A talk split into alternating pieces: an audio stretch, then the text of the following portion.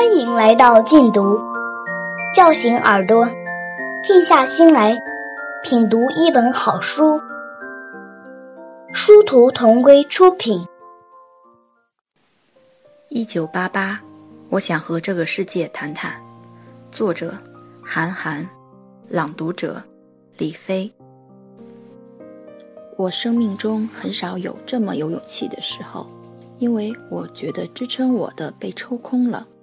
我揪住十号的衣领，要用我最有力的声音，一字一句地告诉他：“我是不死鸟一辉。”但是在我揪住他的衣领的时候，他的衣扣突然间崩了，衬衫骤然地敞开，他带着惊慌看了我一眼。夏天的风扬起了他的发梢，他没有还手，但是我看见了刘胡兰，心里一阵慌乱。我看了看四周。小伙伴们也都茫然看着我。我突然想到，他昨天刚刚冒死赶走了临时工哥哥，他是有威信的，我怎么能触犯他？但是我必须要把我心里的话说出来。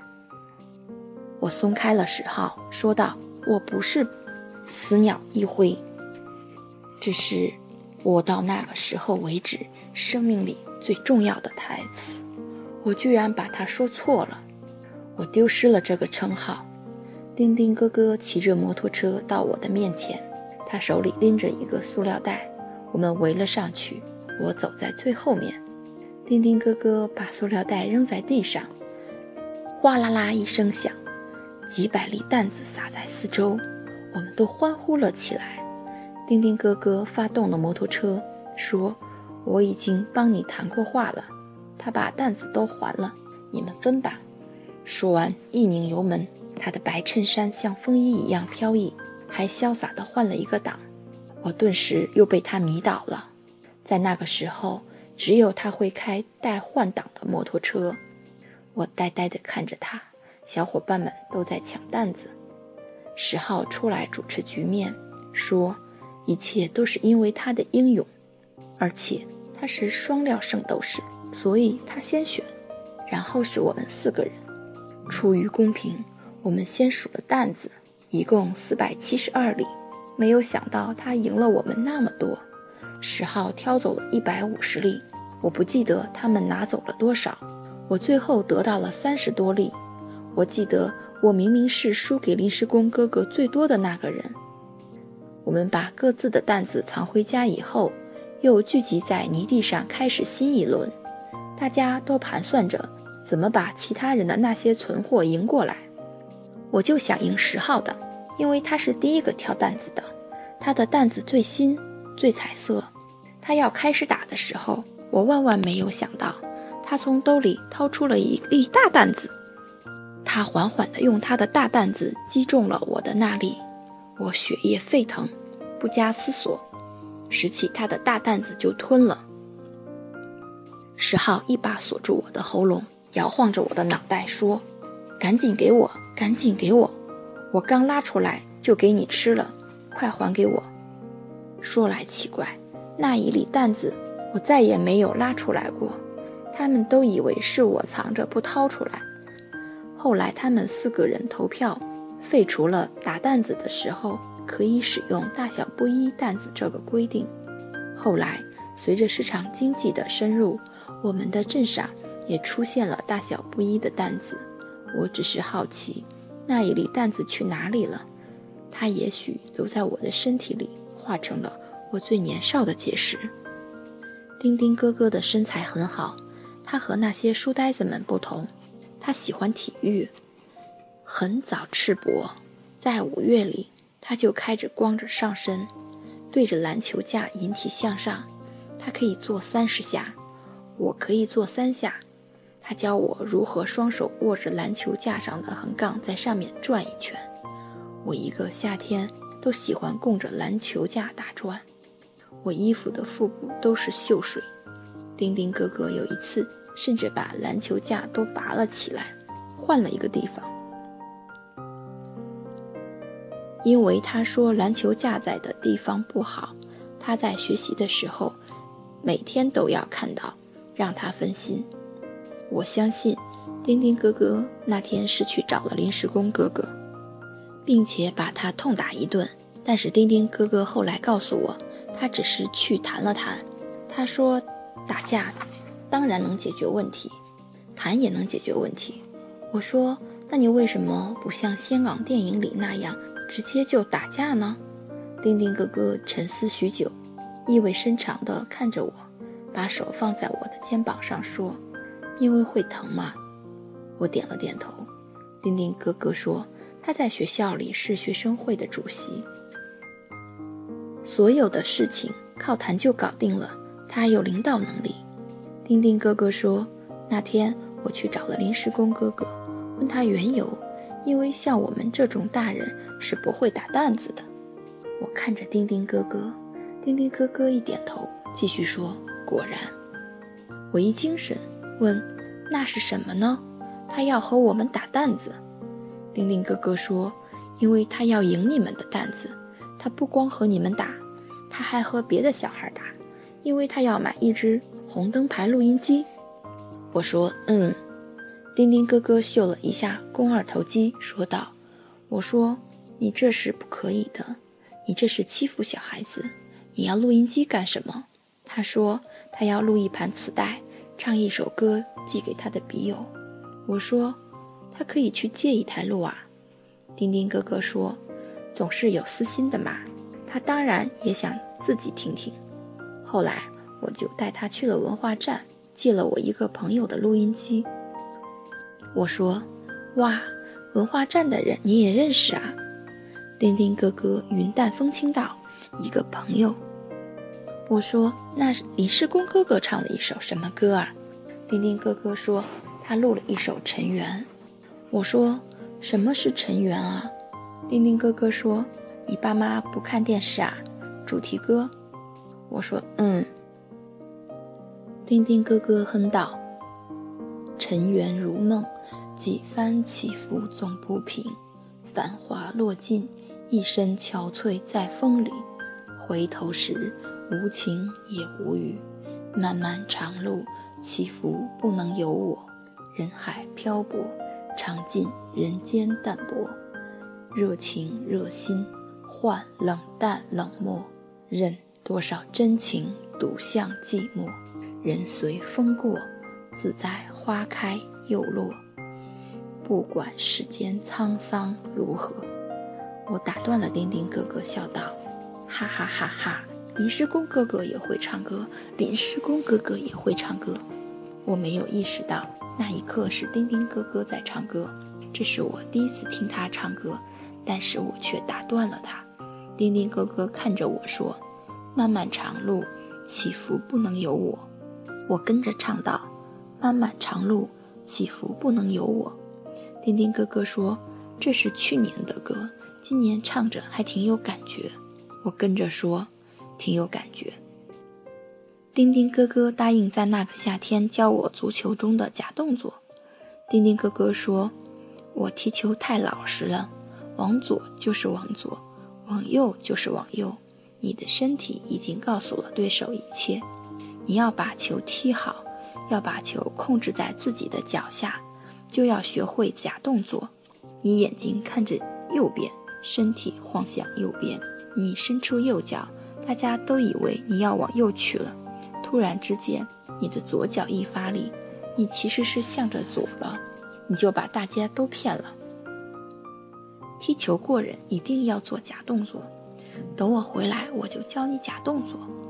丁丁哥哥在春天收拾好所有的行囊，握着一张火车票向我告别。我说：“丁丁哥哥。”你要去南方还是北方啊？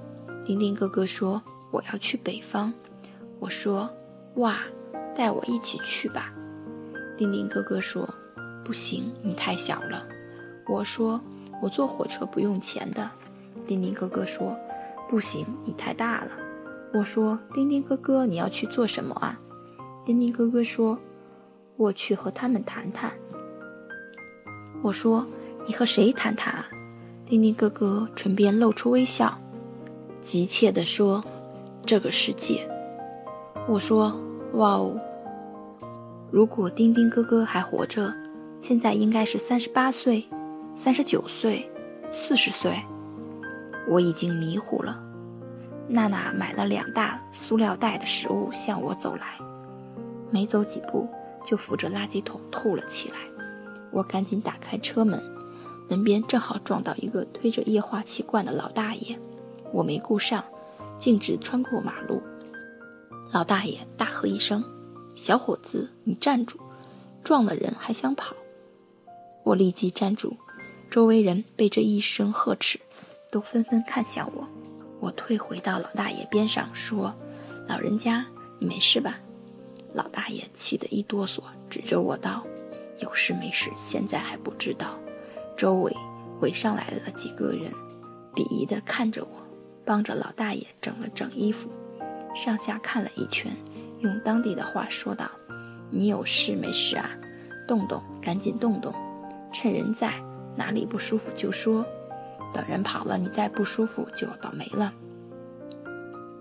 老大爷活动着腿脚，甩了下胳膊，说：“我胳膊有点疼。”我看着马路之隔，娜娜吐得更激烈，她泪光闪烁的看着看着，笑我摇了摇手。我赶紧掏出一百块钱，塞在老人的手里，说：“老大爷，我朋友不舒服。”我得去帮他提东西了，你自己要不去买点补品补补吧？对不起啊，塞了钱我就跑了。老大爷没有异议，把钱折好，小心翼翼地放进兜里，继续推着液化气罐缓缓走向前方。我顺着他来的方向看了一眼，几里之外，在夜色和橘黄色灯光的边缘，掩盖在不知名的雾气里，有一个工厂，那里杵着两个大罐头。想来老人是刚换完液化气，推回家。我拍了拍娜娜的背，娜娜说：“你别拍了，你拍的我想吐。”我说：“电视里都是这样的。”娜娜，娜娜从包里掏出纸巾，擦了擦嘴，说道：“去车里吧。”我掠了一眼那个赤膊的男子，他没有丁丁哥哥那样的气质，他只是一个露天台球厅的流氓。但他跳在台球桌上讲话的一幕，像是丁丁哥哥会做的事情。此时的我已经比当时的丁丁哥哥大了许多岁，但我总觉得没有任何一点吉他。他背上行囊，留下几句话就走了，而我想要开完这一条公路，却准备了足足四年。每一次总有推脱，要不是怕车坏，就是怕自己还没有准备好。也就是五千四百七十六公里的路，我低头一看里程表，已经开了五百多公里。可是我在哪个省的业务里，我不是特别的确定。我只是记得第一次开了三百公里，然后我就在那里停了几个月，因为迎接我的朋友的时候还没有到来。他出狱的时候变了，这次应该是真正的旅程。娜娜坐在车里说。这里好闹啊，我们往前开吧。我说好，我轻轻地往左把方向搬了过来。还没有开一米，又一个老大爷的手臂撞在了我的反光镜上。不准开，小伙子！老大爷嚷道。我把头探出去一看，换了一个老大爷。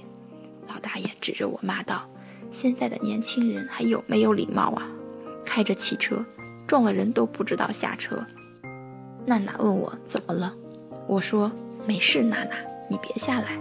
我下了车，利索地打开钱包，再次掏出一百块，塞在了老大爷的手里。大爷，啥也别说了，你也补补吧。开在夜色里，娜娜说：“你损失了一百块啊。”我说：“我损失了两百。”娜娜说：“你告诉我啊，我吵架可有一手了。”我终于锁定了一个有音乐的频率，里面正播放着张雨生的《我的未来不是梦》。我叹了一口气，说道：“娜娜，算了，不要那么争嘛，就一百块钱，人家毕竟是老人，你和老人斗，你怎么都会吃亏的。”娜娜在位置上撸了袖子，说道：“我是孕妇。”我笑着说道：“你们倒是一个级别的。”你说说，你在干小姐这一行之前，你是在干什么啊？娜娜打开一包薯片，说道：“学生。”我说：“嗯，只可惜你是干完了一行再干一行。如果你是兼职的话，估计能赚得更多一些。”娜娜显然没有听明白，她拿起一片薯片塞到我嘴里，问道：“那你是干什么的？”我没有言语，望向远方。娜娜突然间撩起了我的衣服，我往后一退缩，说：“你这么有兴致啊？”娜娜说：“我看看你是不是便衣。”我问：“这个怎么能看出来呢？”娜娜说：“看皮带就能看出来。”我姐妹说：“便衣一般换了衣服，但皮带还是警用的。”我说：“那你看清楚我是不是便衣了吧？”娜娜说：“你不是变异，但万一你是变异。”我也没有什么后台，你也没有必要跟着我了。我饿了。我问：“你怎么又饿了？”娜娜说：“孕妇都是这样，孕妇都容易饿，你不知道吗？”我说：“我不知道。”在国道的一个分岔路边，娜娜看中了一个兰州拉面馆。拉面馆旗帜鲜明，生意火爆，老远就能看见。屋子里有四桌，但已经坐满。附加的桌子。都快要摆到道路的双黄线上了。娜娜要了一碗四两的面条，外加两块钱的牛肉，还特地把服务员招回来，要了一瓶可乐，但没吃几口就无辜地看着我说：“饱了。”此时我的牛肉粉丝汤还没有到，我说：“你搞什么？不是饿得很吗？”他从包里掏出一本小册子。里面都是折的三角的标记，他熟练地翻到一页，说：“孕妇要多餐少食。”我夺过他的书，书名叫《怀孕圣经》，但只有计划生育宣传手册那么薄。我说：“怎么就这么点儿？以前我在朋友家看见过，都有辞海那么厚。”娜娜说：“哦，是有那么厚，这是简约版，地摊上买的。”我还给了他，说盗版的。娜娜说，但是内容是真的。我还特地到大书店里去对过，他就省略了生命的起源、生命的形成和生命的。我打断他，问道：“那这册子里有什么？”娜娜说：“这册子比较实用，它告诉了你孕妇要注意些什么，比如……”娜娜随手翻开一页，念道。怀孕期间其实也可以有性生活，但是要注意体位。不好意思，我随便翻的，我其实不是这个意思，我还没有看到这一页。这是说第四个月，我才第二个月。哦，我说，哦，你看得全吗？这书字都认识吗？说完，我们便陷入长久的沉默。我的牛肉粉丝汤非常恰当的上来了，我不顾烫。低头猛吃，娜娜低声道：“我其实还好，还看得全，基本上都认识。”我假装不在意道：“哦，没事，娜娜，我只是开个玩笑，不要放在心上。那个什么，你赶紧联系你的第二个客户，要不然你生孩子的钱都不够。”娜娜从包里掏出她闪闪发光的山寨手机，翻着电话本。拨之前还看了我几眼，我说没事，你拨不远的话，我带你去找他。娜娜看着手机，犹豫半天，又放进了包里。我说你怕什么啊？娜娜说我不是怕。我说你的钱都被发光了，你可不得赶紧找一个靠山，快打。娜娜说不，我不能打。我说你怎么不能打了？娜娜说这个男的不行。我不能让他变成孩子的爹，他会教坏孩子。我说你想那么远干什么？先找个地方把自己寄存了再说，快打吧。娜娜更加固执，握紧了手机说不行。我推开牛肉粉丝汤，把座椅换了一个方向，身子正对着娜娜，认真的说：“娜娜，你要这么想，你身边没有钱了，你连住店都住不起，回到金三角。”也是从局子里出来的人，你都有案底了，你们的经理也不会要你。你去打工，你什么都不会干，而且，我抄起怀孕圣经，翻到第三个月注意事项，第一句就是：孕妇在这个月份非常容易流产，而且容易感到疲劳和嗜睡。我如实朗诵了出来，接着说：你也不可能再去找什么工作，最简单的就是去找一个男人。我没有办法负责你，因为我要赶路。普通的男人也不会负责你，因为你有身孕，你就去找孩子的爸爸。就算人家不能负责你，你也要一笔钱，否则你就告诉他，你要闹到他的单位。感谢收听，下期节目见。